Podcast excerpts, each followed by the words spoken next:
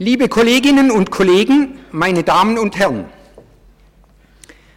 Anfang März dieses Jahres traf ich bei einem Besuch der Rutgers University in New Jersey Dr. Sandro Trist, einen jungen amerikanischen Historiker und Sexologen. Bitte etwas heller, dass nicht ganz so duster ist, etwas später, dann etwas dunkler. Er stammt aus der Bronx, dem nordöstlichen Stadtteil New Yorks, und arbeitet seit einiger Zeit an einer Studie zum Thema das Sexuelle in der deutschsprachigen Psychotherapie. Wir kamen ins Gespräch und ich erzählte ihm von meinen Vorbereitungen für den heutigen Vortrag. Wir trafen uns mehrmals in seinem Institut und er berichtete über seine Untersuchungen zum Umgang mit dem Sexuellen in der älteren und neueren deutschsprachigen Psychoanalyse.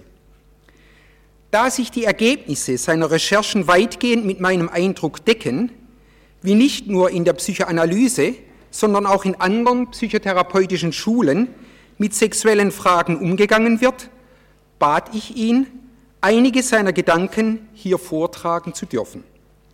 Er stimmte zu und wir vereinbarten am Ende unseres Gespräches, dass ich beim Referieren seiner Überlegungen diese Baseballmütze tragen würde, um deutlich zu machen, dass es sich dabei um Ergebnisse seiner Studien handle.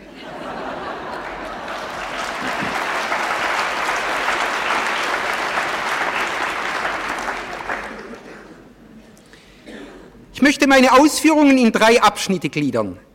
Zunächst werde ich einige Gedanken Trists zum Umgang mit sexuellen Fragen in der älteren und neueren Psychoanalyse referieren. Die Psychoanalyse steht dabei stellvertretend für andere, vor allem tiefenpsychologische Schulen, in denen das Sexuelle in ähnlicher Weise thematisiert wird. In einem zweiten Abschnitt möchte ich einige Trends beschreiben, die mir für den Sex der letzten 20 Jahre wesentlich erscheinen und die, so meine ich, für die Psychotherapie eine Herausforderung darstellen.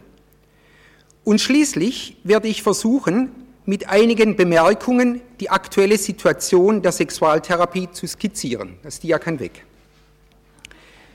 Zunächst zurück zu Sandro Trist und seinen Untersuchungen zum Sexuellen in der deutschsprachigen Psychotherapie, speziell der Psychoanalyse. Wie Sie alle wissen, hat Sigmund Freud während seines ganzen Lebens sich eingehend mit Fragen der Sexualität befasst und zahlreiche Schriften über die Bedeutung sexueller Konflikte für die Entstehung von Neurosen verfasst.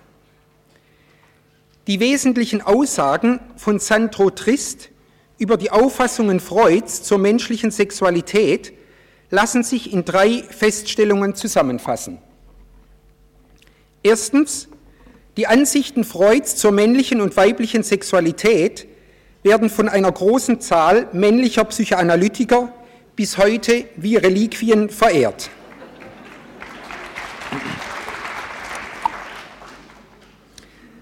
Zweitens,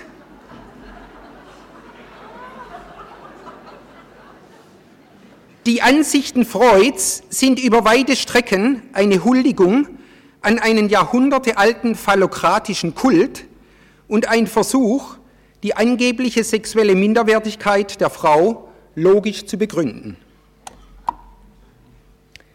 Drittens, die neuere psychoanalytische Literatur praktiziert gegenüber aktuellen Fragen der Sexualität eine weitgehende Abstinenz oder thematisiert sie in einer komplizierten, realitätsfremden Sprache. Die wissenschaftliche und öffentliche Diskussion über sexuelle Fragen wurde bis in jüngste Zeit vorwiegend von Männern geführt und von ihren Vorstellungen und Fantasien geprägt. Dass dabei die Frau in ihrer Sexualität häufig als unterentwickelt und defizitär beschrieben wird, dazu hat Sigmund Freud einen wesentlichen Beitrag geleistet. Hierzu nur ein Zitat Freuds aus einer seiner letzten Arbeiten. Das Weib anerkennt die Tatsache seiner Kastration und damit auch die Überlegenheit des Mannes und seine eigene Minderwertigkeit aber es sträubt sich auch gegen diesen unliebsamen Sachverhalt. Aus dieser zwiespältigen Einstellung leitet Freud drei Entwicklungsrichtungen ab. Zitat. Die erste führt zur allgemeinen Abwendung von der Sexualität. Das kleine Weib, durch den Vergleich mit dem Knaben geschreckt, wird mit seiner Klitoris unzufrieden, verzichtet auf seine phallische Betätigung und damit auf die Sexualität überhaupt. Die zweite Richtung hält in trotziger Selbstbehauptung an der, an der bedrohten Männlichkeit fest. Die Hoffnung, noch einmal einen Penis zu bekommen, bleibt bis in unglaublich späte Zeiten aufrecht. Alles wörtliche Zitate. Dieser Männlichkeitskomplex des Weibes kann in manifest homosexuelle Objektwahl ausgehen. Erst die dritte, recht umwegige Entwicklung mündet in die normal weibliche Entgestaltung aus. Zitat Ende. Das Dia kann weg. Trist kommt in seiner Untersuchung zum Schluss, dass zwar in jüngerer Zeit vor allem einige Psychoanalytikerinnen, wie zum Beispiel Christiane Olivier, auf die Unhaltbarkeit dieser Ansichten Freuds zur weiblichen Sexualität nachdrücklich hingewiesen haben, dass aber die Kritik an der freudschen Sexualtheorie vor allem von männlichen Psychoanalytikern nur teilweise aufgenommen wurde. Als Beleg für diese Ansicht zitiert Trist den französischen Psychoanalytiker Pujol aus dem Jahre 1977. Zitat die Frau verkörpert die allgemeine Kastration, die das Lebewesen durch die Sprache erfährt. Als penisloses Mangelgeschöpf verkörpert sie vollkommenen Sprachverlust. Zitat Ende. Freud hat sich nicht nur mit der weiblichen Sexualität befasst, sondern sich auch zu sexuellen Entwicklungen des Jungen und zur Sexualität des erwachsenen Mannes geäußert. Auch hierzu ein Passus aus einer Arbeit Freuds aus dem Jahre 1912. Zitat Das Liebesverhalten des Mannes in unserer heutigen Kulturwelt trägt den Typus der psychischen Impotenz an sich. Die zärtliche und die sinnliche Strömung sind bei den wenigsten unter den Gebildeten miteinander verschmolzen. Fast immer fühlt sich der Mann in seiner sexuellen Betätigung durch den Respekt vor dem Weibe beengt und entwickelt seine volle Potenz erst, wenn er ein erniedrigtes Sexualobjekt vor sich hat. Daher rührt sein Bedürfnis nach einem Weibe, das ethisch minderwertig ist, dem er ästhetische Bedenken nicht zuzutrauen braucht. Einem solchen Weibe widmet er am liebsten seine sexuelle Kraft, auch wenn er seine Zärtlichkeit durchaus einem Höherstehenden gehört. Das Dia kann weg. Die Sprache, in welcher in neueren psychoanalytischen Arbeiten zur Sexualität und zu sexuellen Störungen Stellung genommen wird, ist weniger direkt und nicht so unverblümt wie die Sprache Freuds. Trist ist aber der Ansicht, und ich würde ihm hier mehr oder weniger zustimmen, dass viele Psychoanalytiker nicht nur im deutschsprachigen Raum entweder das Sexuelle schlichtweg ignorieren oder darüber in einer so gekünstelten und komplizierten Sprache reden, dass man den Eindruck hat, es handle sich um einen elektronischen Gegenstand, welcher in hohem Maße störanfällig ist und nur in emotional steriler Atmosphäre diskutiert werden kann. Soweit die Ansichten von Sandro Trist.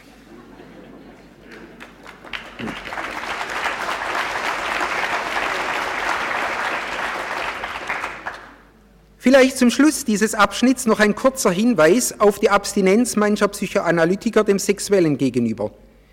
In dem bekannten Lehrbuch der psychoanalytischen Therapie von Thome und Kechele finden sich im Band 1 Grundlagen unter dem Stichwort Sexualität lediglich fünf Seiten Angaben. Liest man die entsprechenden Stellen, so wird dabei die Sexualität nur beiläufig und an keiner Stelle als zentrales Thema behandelt. Die Stichworte erotische Übertragung, sexuelle Übergriffe und sexuelle Gewalt fehlen im erwähnten Lehrbuch völlig. Ich habe die Ansichten Trists zur Vernachlässigung des Sexuellen in der Psychoanalyse, und dies gilt auch für andere psychotherapeutische Schulen, bewusst pointiert formuliert.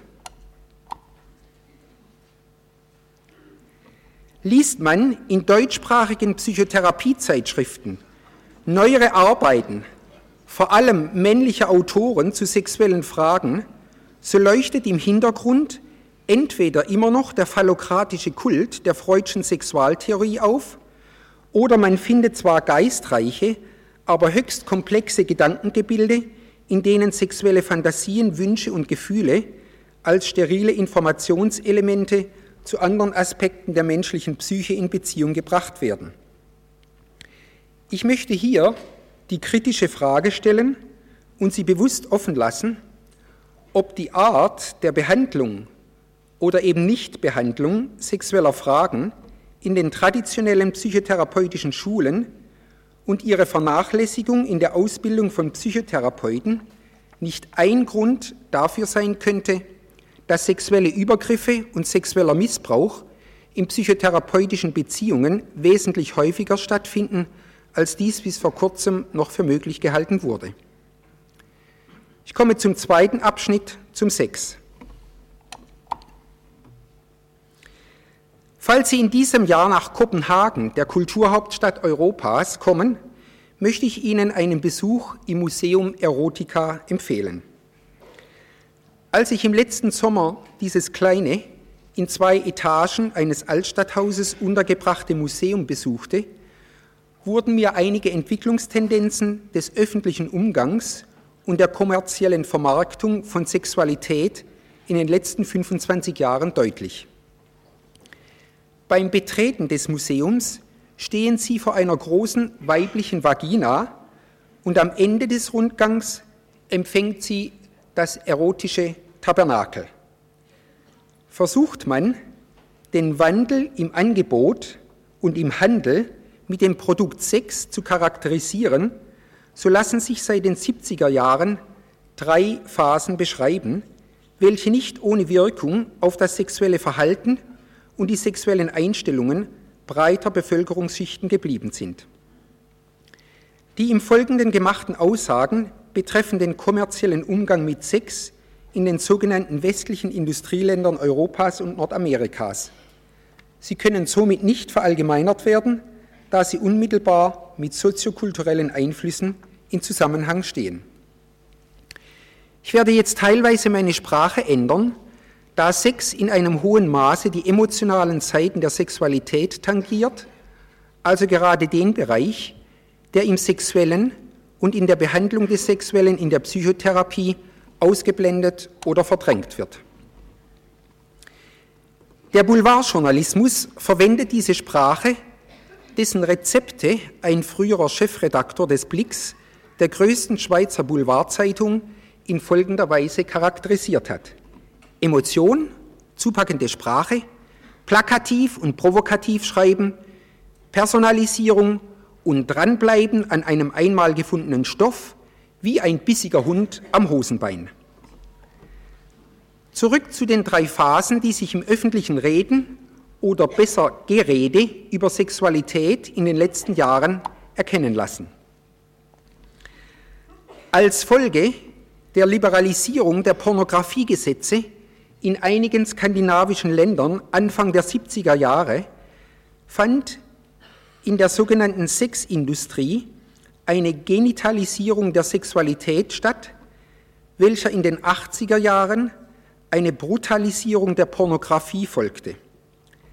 Seit Anfang der 90er Jahre zeigt sich eine weitere Tendenz, die vor allem in Talkshows, am Fernsehen und in Illustrierten zu beobachten ist nämlich eine Vermarktung der Intimität.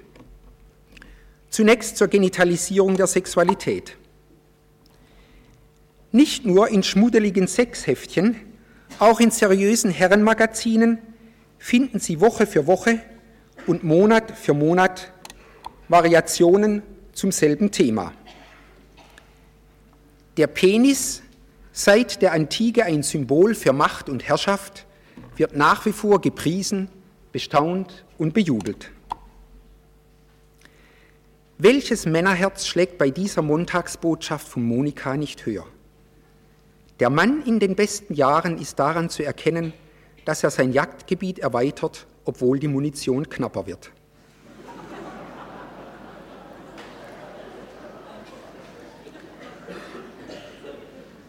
Hier wird ein Jahrzehnte, vielleicht sogar Jahrhunderte altes Klischee der Sexualität des Mannes in zeitgemäßer Aufmachung repetiert und bekräftigt.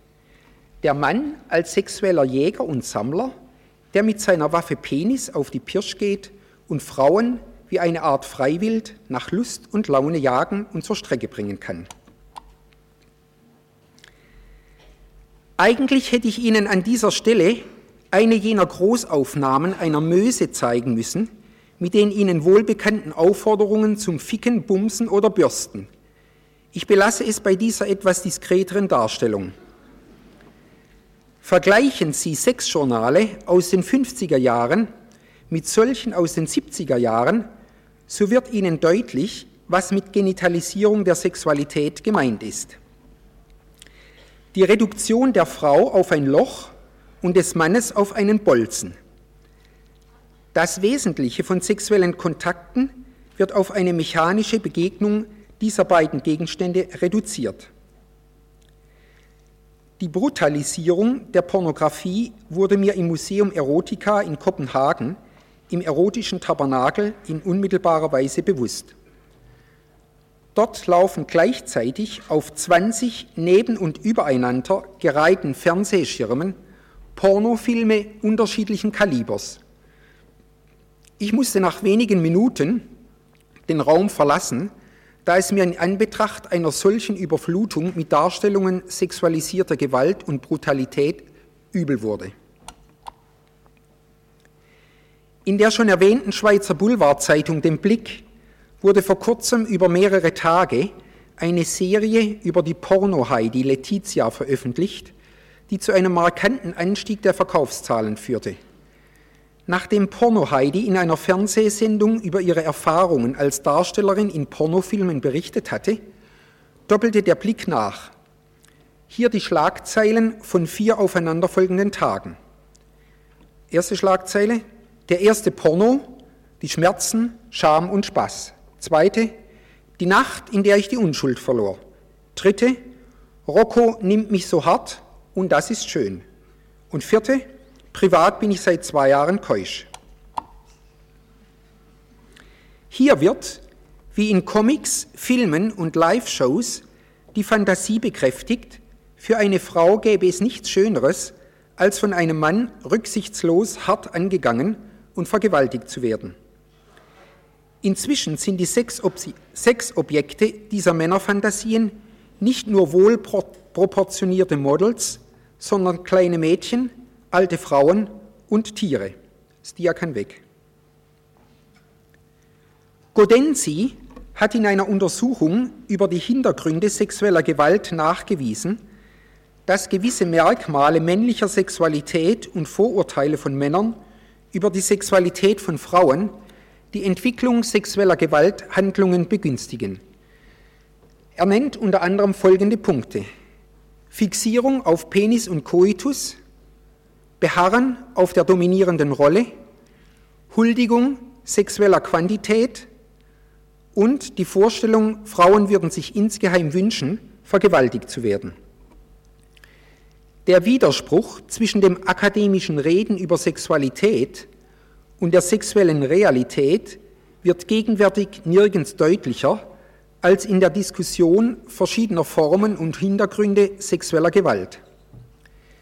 Während die Psychologen und Psychotherapeuten Opfer sexueller Gewalt befragen, behandeln und über ihre Studien in Fachzeitschriften berichten, kultiviert der Pornomarkt in Verbindung mit einem sensationshungrigen Boulevardjournalismus Vorurteile und Klischees, zum Sex gehöre Aggression und Gewalt wie das Salz zur Suppe. Mir scheint, dass wir gegenwärtig zwei konträre Entwicklungen beobachten können eine Brutalisierung des kommerziell gesteuerten Sexgeschäftes und eine zunehmende Befriedung und Entsexualisierung, wie es Gunter Schmidt genannt hat, von heterosexuellen Partnerschaften und Beziehungen. Die Zusammenhänge und Ungereimtheiten dieser zwei Phänomene sind meines Erachtens bisher von den traditionellen Psychotherapieschulen nicht zur Kenntnis und schon gar nicht bearbeitet worden. Vielleicht waren Sie vor einigen Wochen auch ein Mitglied jener Millionengemeinde, die sich vor dem Bildschirm das Interview von Lady D im englischen Fernsehen angeschaut hat. Falls Sie das Ereignis versäumt haben, schalten Sie heute Abend eine jener Talkshows ein, in denen sich vor allem prominente Zeitgenossinnen über ihr Privatleben und ihre Bettgeschichten äußern. Das öffentliche Palaver über alles und jedes, was man in einer Liebesbeziehung, beim ehelichen Geschlechtsverkehr oder beim abenteuerlichen Seitensprung erlebt hat, gehört heute zur Speisekarte nicht nur privater, sondern auch öffentlicher Fernsehanstalten. Wenn man der Prinzessin von Wales, Tina Turner oder Maria Schell zuhören kann, was sie alles über ihre langweiligen, fantasielosen, gemeinen und hinterhältigen Ehemänner zu berichten haben, dann kann man wenigstens für 60 Minuten die Langeweile in der eigenen Zweierbeziehung vergessen. Das Dia kann weg.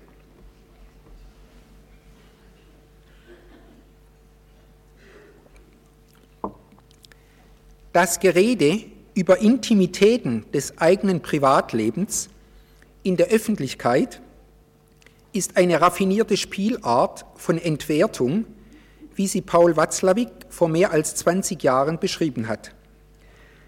Zum einen wird der Partner entwertet, indem persönliche Enttäuschung oder Kritik nicht an ihn, sondern an ein anonymes, voyeuristisches Publikum gerichtet wird. Und zum anderen entwertet man sich selbst, indem nonverbale Mitteilungen, das heißt der Gesprächsrahmen, die Situation und die affektive Atmosphäre der Plauderei in krassem Gegensatz zum Inhalt der eigenen Aussagen stehen. Es mehren sich kritische Stimmen, die in einer immer umfassenderen Psychologisierung immer weiterer Lebensbereiche und deren Bearbeitung in allen möglichen Formen sogenannter Psychotherapien eine weitere Variation der Vermarktung von Intimität sehen. Vielleicht sollten wir diese Kritik nicht vorschnell mit dem Hinweis auf das Leiden unserer Patienten und unsere Berufsethik zu entkräften versuchen. Es handelt sich bei der Vermarktung der Intimität nicht um eine gewaltsame, sondern um eine sanfte Form der Selbstentwertung und Selbstschädigung. Damit komme ich zum dritten Teil meiner Ausführungen, einigen Bemerkungen zur aktuellen Situation der Sexualtherapie. Bernie Silbergeld, ein bekannter amerikanischer Sexualtherapeut, hat vor kurzem in einem Rückblick auf 30 Jahre Sexualtherapie die Ansicht geäußert, dass sich die Sexualtherapie nur deshalb entwickeln konnte, weil die traditionellen psychotherapeutischen Schulen in der Behandlung sexueller Symptombildungen versagt hätten. Wahrscheinlich hat er mit dieser Einschätzung recht. Die verschiedensten tiefenpsychologischen Therapieverfahren tun sich mit der Behandlung sexueller Funktionsstörungen, Erlebnisstörungen und Deviationen nach wie vor recht schwer. Auch die Gesprächstherapie verhält sich den Sexualstörungen gegenüber wie einer Terra incognita. Grinson hat Mitte der 60er Jahre in seinem klassischen Werk Technik und Praxis der Psychoanalyse im Kapitel Erotische Übertragung eine für mich einleuchtende Erklärung für die relative Erfolglosigkeit tiefenpsychologisch orientierter Behandlungen sexueller Funktionsstörungen gegeben. Er beschreibt dabei die psychoanalytische Behandlung zweier Patientinnen, welche in den ersten Stunden auf der Couch eine starke sexuelle Übertragung auf ihn entwickelten.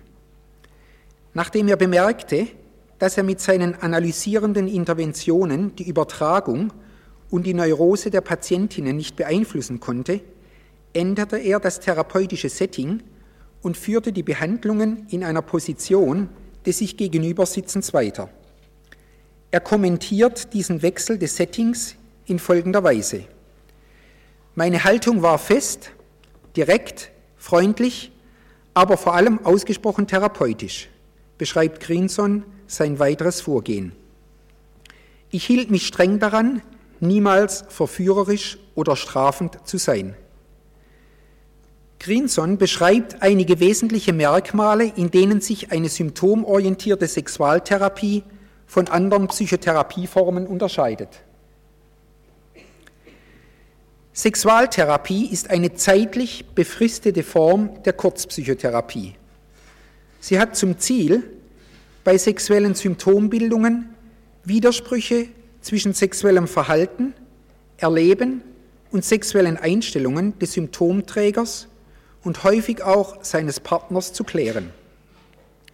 Vermittlung von Information, Abbau von Erwartungs- und Versagensangst sowie von Vermeidungsverhalten sind weitere wichtige Ziele. Schließlich zielt sie auf eine Verbesserung der eigenen und der wechselseitigen Körperwahrnehmung und ein Kennenlernen der sexuellen Reaktionen und Erlebnisweisen. Über Veränderungen des wechselseitigen sexuellen Verhaltens wird schließlich versucht, fixierte und polarisierte Interaktionsmuster zu modifizieren und den Partnern mehr Flexibilität und Zufriedenheit in ihrer Sexualität zu ermöglichen. Der Therapeut verwendet dabei Techniken der kognitiven Verhaltenstherapie und der psychodynamisch orientierten Paartherapie. Ich möchte zum Schluss meiner Ausführungen anhand einiger Behandlungsdaten unserer sexualmedizinischen Sprechstunde in Zürich kurz andeuten, mit welchen Fragen sich die Sexualtherapie gegenwärtig vor allem konfrontiert sieht. Hauptvorträge und Seminare der kommenden Woche werden diese Aspekte noch eingehender behandeln. Bei den weiblichen Patientinnen, die sexualmedizinische Behandlungseinrichtungen aufsuchen, stehen Klagen über sexuelle Lustlosigkeit und Aversion im Vordergrund. Dieses Phänomen wird übereinstimmend aus allen westeuropäischen und angelsächsischen Ländern berichtet. Betrachtet man die Qualität der Paarbeziehungen, wie sie von den Patientinnen und ihren Partnern geschildert wird, so herrscht das Bild einer friedlichen Monotonie. Im Leben dieser Paare hat sich alles eingespielt, alles läuft mehr oder weniger geordnet und reibungslos. Jeder erfüllt seine Pflicht, der eheliche Alltag bietet das Bild der friedlichen Mittelmäßigkeit. Das Interesse der Partner beschränkt sich auf den gelegentlich vom Mann gewünschten und von der Frau tolerierten Geschlechtsverkehr, der mit der Zeit zu einem immer unliebsameren und deshalb selteneren Wochenendereignis wird. Bei den männlichen Patienten stehen Störungen der Erektionsfähigkeit im Vordergrund. Bei dieser Störung zeigt sich deutlich, wie eng somatische und psychische Faktoren bei der Genese sexueller Funktionsstörungen gekoppelt sein können. So wissen wir von epidemiologischen Untersuchungen, dass etwa ab dem 40. Lebensjahr durch Veränderungen an den Penisgefäßen die Erektion störanfälliger wird und der Anteil von Männern mit partieller oder kompletter Impotenz mit dem Alter ansteigt. Neben den somatischen Faktoren spielen aber immer auch psychische Faktoren eine wichtige Rolle. Für viele Männer ist die Erektion ein Gradmesser ihrer Männlichkeit und ihrer Selbstachtung. Die Zunahme unserer Lebenserwartung hat es mit sich gebracht, dass immer mehr Männer und Frauen ein hohes Alter erreichen. Männer mit Erektionsstörungen jenseits des 50. Lebensjahres äußern recht häufig eine Lebensangst, die uns mit dem Älterwerden beschleicht.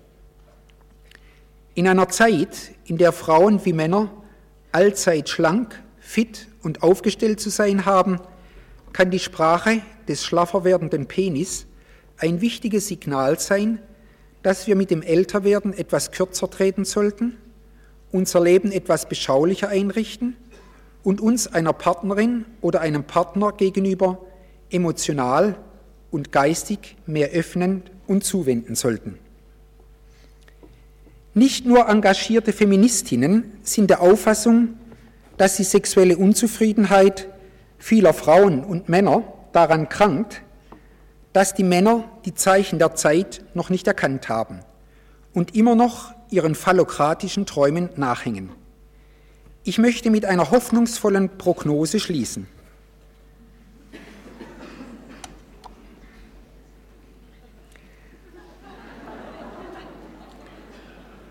Als ich vor sechs Wochen in New York war, bin ich ihm begegnet, dem neuen Männertyp. So sieht er aus und dies sind seine Qualitäten. Er ist ruhig und süß und wenn er den Erwartungen nicht entspricht, dann beißt man ihm den Kopf ab. Vielen Dank.